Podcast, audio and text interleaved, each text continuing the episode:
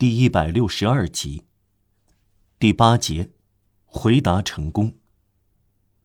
一小时后，两个男人和一个孩子趁着漆黑的夜，来到皮克波斯小巷六十二号。年纪最大的男人拉起门锤敲门，这是戈峰、让瓦尔和科赛特。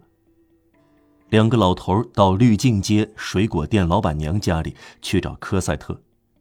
戈峰前一天把它寄放在那里，科赛特过了二十四小时一无所知，默默的发抖，他颤抖的厉害，哭不出来，他既不吃饭也不睡觉。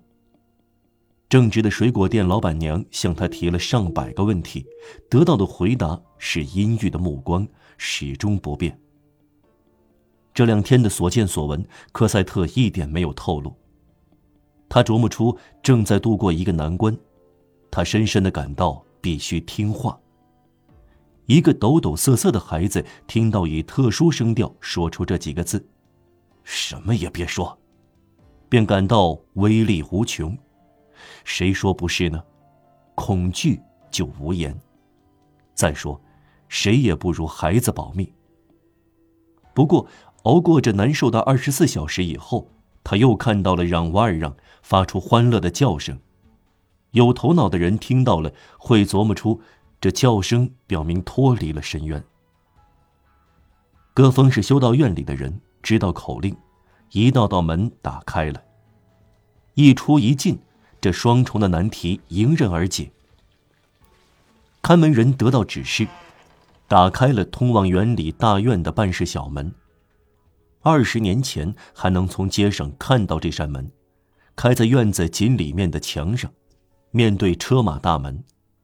看门人让他们三个人从这扇门进去，他们再来到内部接待室。戈峰昨天在这里接受院长的指令。院长手里拿着念珠，等待着他们。一个有选举权的嬷嬷拉下面纱，站在他旁边，一支蜡烛微微照亮。几乎可以说只照亮接待室。院长审视让瓦尔让，低垂的目光比什么都观察的细致。然后他问他：“兄弟就是您？”“是的，尊敬的嬷嬷。”戈峰回答。“您叫什么名字？”戈峰回答：“约尔迪姆·戈峰。”他确实有一个兄弟叫约尔迪姆，已经死了。您是什么地方人？戈峰回答：“皮吉尼人，在亚棉附近。”您多大岁数？戈峰回答：“五十岁。”您干什么职业？戈峰回答：“园丁。”你是虔诚的基督徒吗？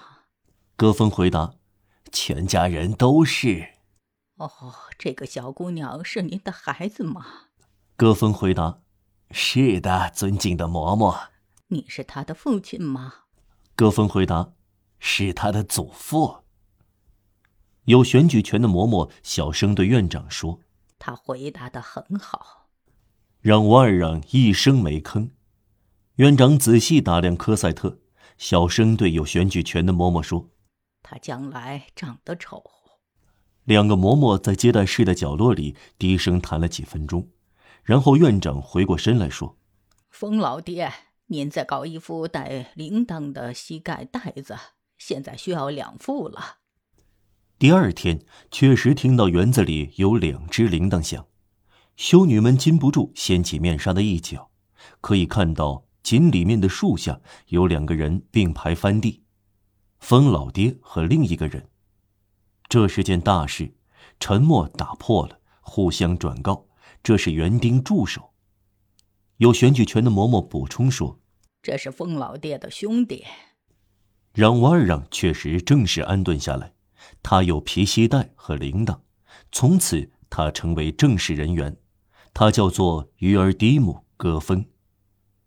接受入院最重要的决定性原因是院长对科赛特的评语：“他将来长得丑。”院长说出这句预测。马上善待科赛特，让他作为免费生入寄宿学校。这样做非常合乎逻辑。修道院里没有镜子也是突然。女人都意识到自己的面孔，觉得自己漂亮的姑娘不情愿做修女。这种志愿同美貌很自然成反比。修道院更喜欢丑女人而不是漂亮女人，对丑姑娘有强烈兴趣，由此而来。这场冒险提高了戈方老爹的地位，他一举三得，他救了让瓦尔让，使他安置下来。掘墓工格里比埃心想：他使我免掉罚金。修道院与他把受难嬷嬷的棺材留在祭坛底下。回避了凯撒，满足了天主。在小皮克普斯，一口棺材藏着尸体；在沃吉拉尔公墓，有一口棺材没有尸体。社会秩序无疑受到极大的干扰，却没有被发现。至于修道院，非常感谢戈峰，戈峰成了最好的仆役和最宝贵的园丁。在大主教下一次来访时，院长向阁下叙述了这件事。做了点忏悔，也在自我炫耀。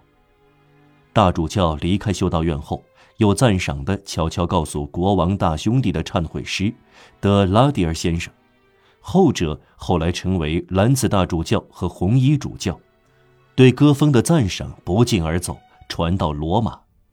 我们面前有一封信，是当时的教皇列昂十二世写给他的一个亲戚，教廷驻巴黎的使臣。与他同名，也叫德拉让加。信中写道：“看来巴黎的一个修道院有一个出色的园丁，他是个圣洁的人，名叫戈风。闻名遐迩，却一点儿传不到戈峰的破屋里。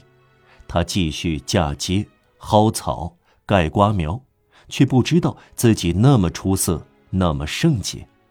他没有想到自己的荣耀。”就像伦敦新闻画报发表的达勒姆或苏里的公牛没有想到自身的荣耀那样。刊登的照片附有这条说明：此牛获得有角动物竞赛奖。